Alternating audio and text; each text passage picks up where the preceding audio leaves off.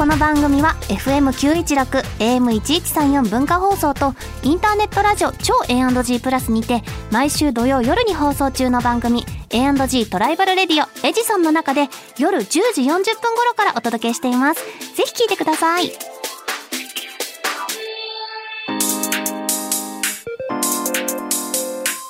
週刊秋田書店ラジオ編集部。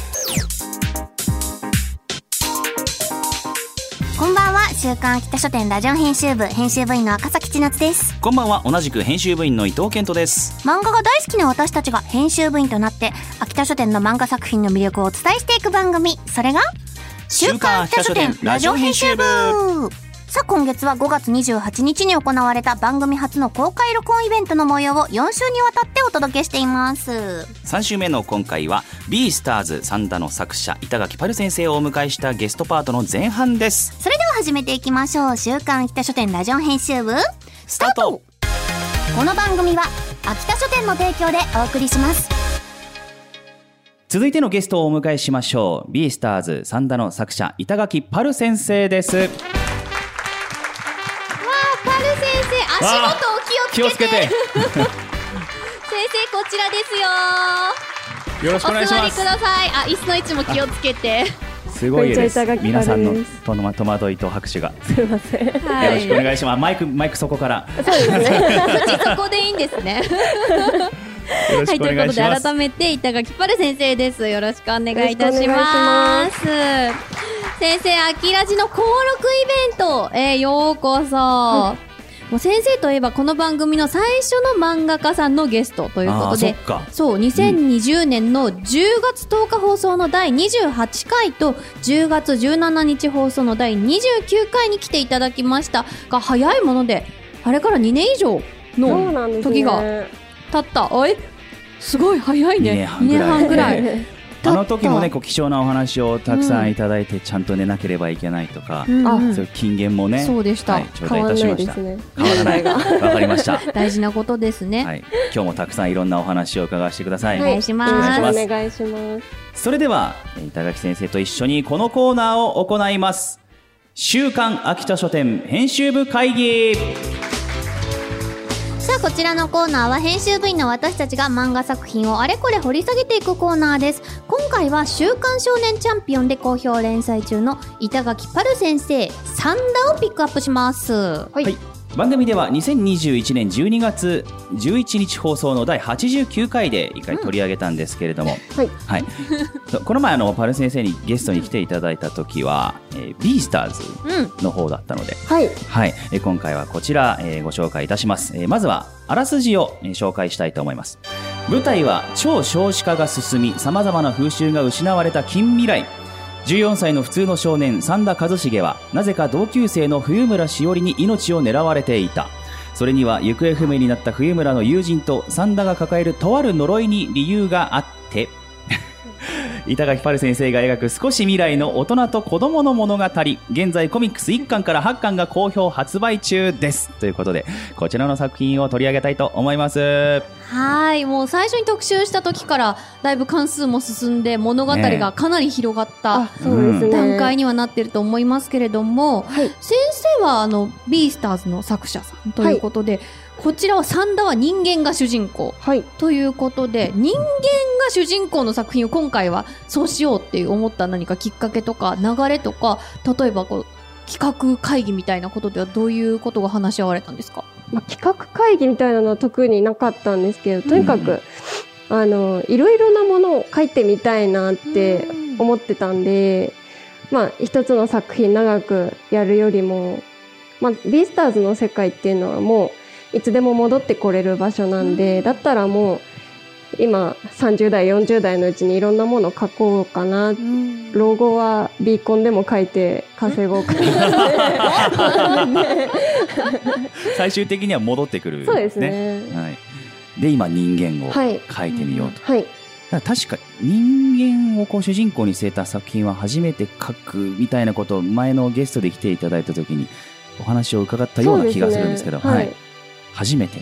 初めてです。ああ、そうですね。やっぱり難しいことってありますか？初めて人間が主やっぱ人公難しかったですね。最初のうちは。うん。かなり人間描くのってこんな難しいんだっうて、ん。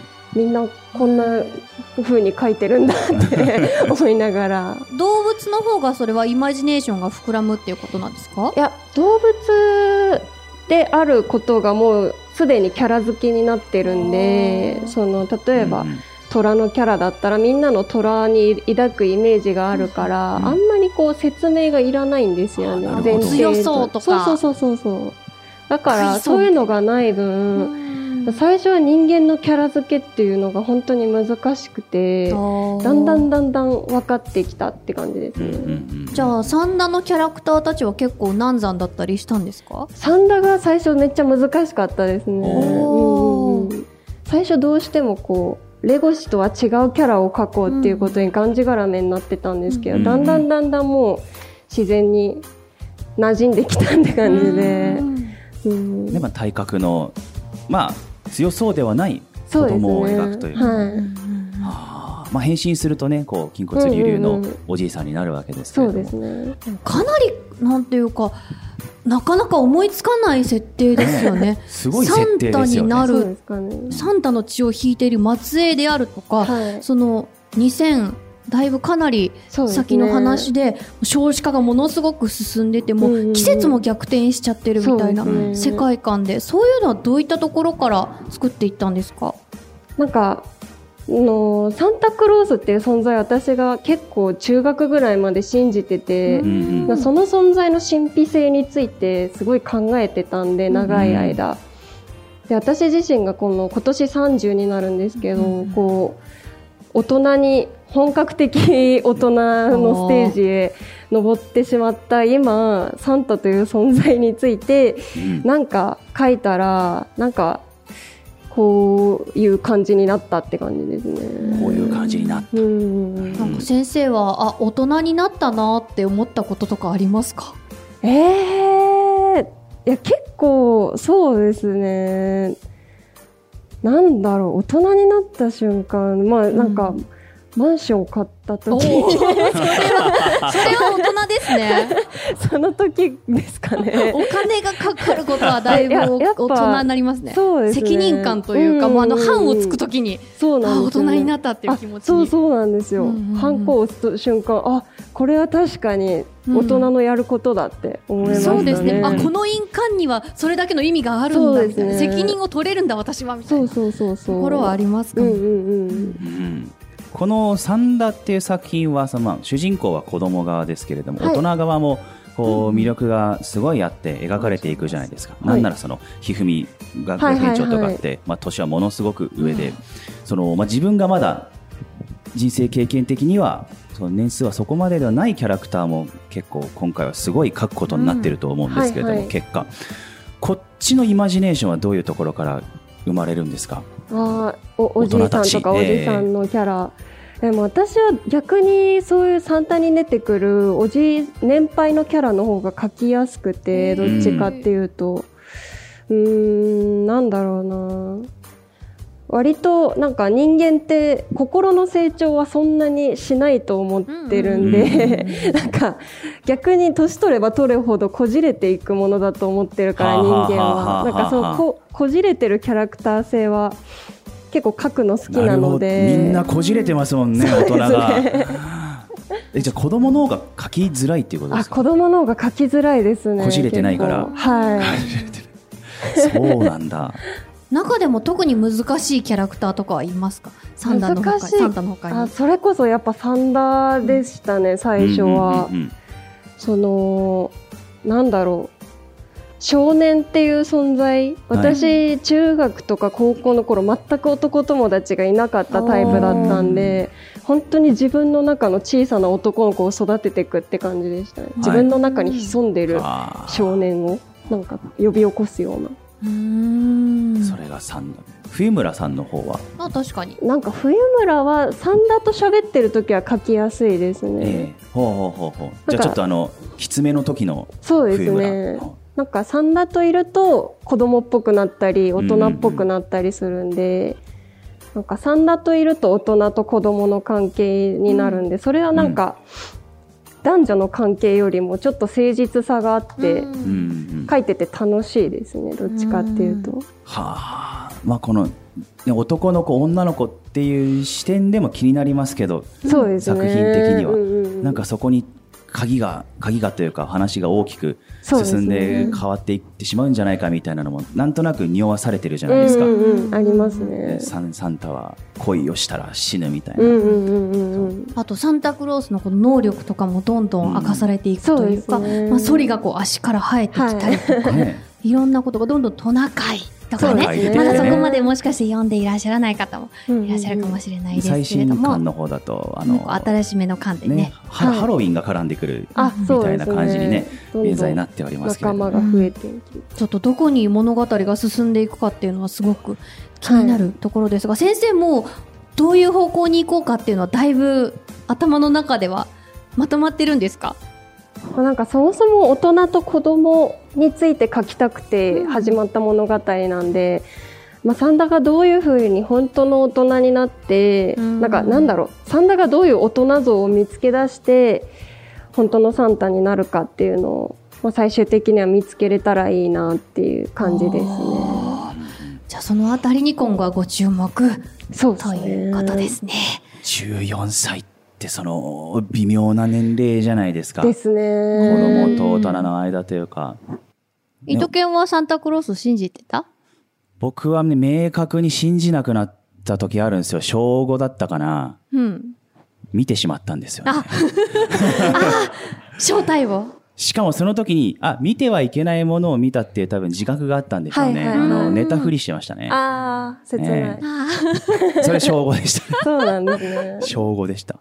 そうね、なんか一生懸命頑張ってるところを水を差しちゃいけないみたいな。でも 子供ながらに考えるんだよね。そうでもところがどっこい、そのちゃんと大人になってくると、ん。逆にあサンタクロースって本当にいるんだなみたいな感覚になってくる逆に？んですよ。うん、わまあ、本当にまあ。そういうねその白髪白髪のおじいさんかどうかはともかくとしてサンタクロースって存在はある、あるの？とあると言っていいんじゃないか？あると言っていいの？そう それは親がそう、あ、だからってこと？まだあ、いや、わかんないね。わかんない。そうじゃない人もいると思うよ。そうまだちゃんと信じてる人もうん。いるから、うん。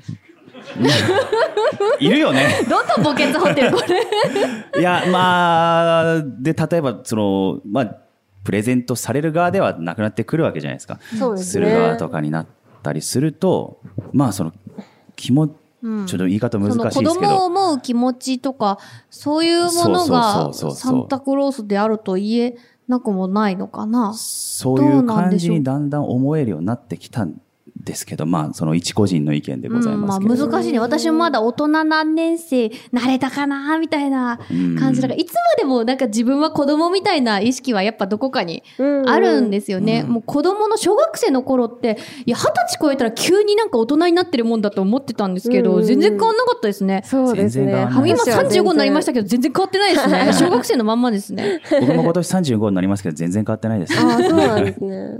なんか、だからそれはなんか先生の話聞いてて確かにあんまり変わんないもんなんだよな、うん。どうだろう、でも、こう、大人びてるイメージを僕はあるんですけど、結構人生、人生観というか、へえ。うん、でも確かに。達観してるというか、視点が。そうですかね。ええ。うん。どうでしょう？中学2年生ぐらいの時ってどんな中学生だったかってお伺いしてもいいですか？私、中学が一番楽しくなかったんで、なんか、うん。いや難しい年じゃないですか、本当。うん。なんかね。ぐちゃぐちゃだったんで、もうとにかく映画ばっか見てましたね。おあもうお小遣い全部映画館に使ってたぐらいのうわー感じでしたね。映画館に足を運ぶタイプだったんですね映画館行ってましたね。んなんかちょっと安らぎの場みたいな場所だったんですかね、映画館が。まあ、そうかもしんないですね。なんか、あんま友達となんかうまくやれなかったんで、中学の時はなんか、あんたたちとは違うわよ、みたいな感じで。そういうのに一番エネルギー使うのが多分中学そうかもしれないですね。きますもんね。友達付き合いとか、なんか自分は周りとは違うぞみたいな意識はちょっとやっぱみんな持ってる部分ではないかなと私もそうでしたけどうん。思いますね。さて、いろいろお話お聞きしてきましたけれども、今回ご紹介したサンダはコミックス1巻から8巻が好評発売中です。気になった方はこの後、地下1階のコミックスフロアをぜひチェックしてみてください。お願いします。以上、週刊秋田書店編集部会議でした。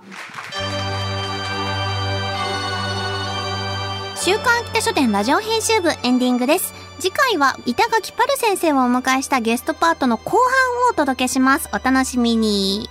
さて、ここでリスナープレゼントのお知らせです。サンダのコミックス1巻から3巻と番組ステッカーをセットにして抽選で2名様にプレゼントします。応募方法など詳しくは番組公式ツイッターをチェックしてください。番組ではリスナーのあなたからのお便りもお待ちしています。メールアドレスは秋田アットマーク JOQR.net、akita アットマーク JOQR.net までお気軽にお寄せください。また、この番組のアーカイブが、ポッドキャスト QR、その他各ポッドキャスト配信サービスにてお聞きいただけますます。それではお時間になりました。週刊秋田書店ラジオ編集部。お相手は笠木千夏と、伊藤健人でした。また来週この時間にお会いしましょう。バイバイこの番組は、秋田書店の提供でお送りしました。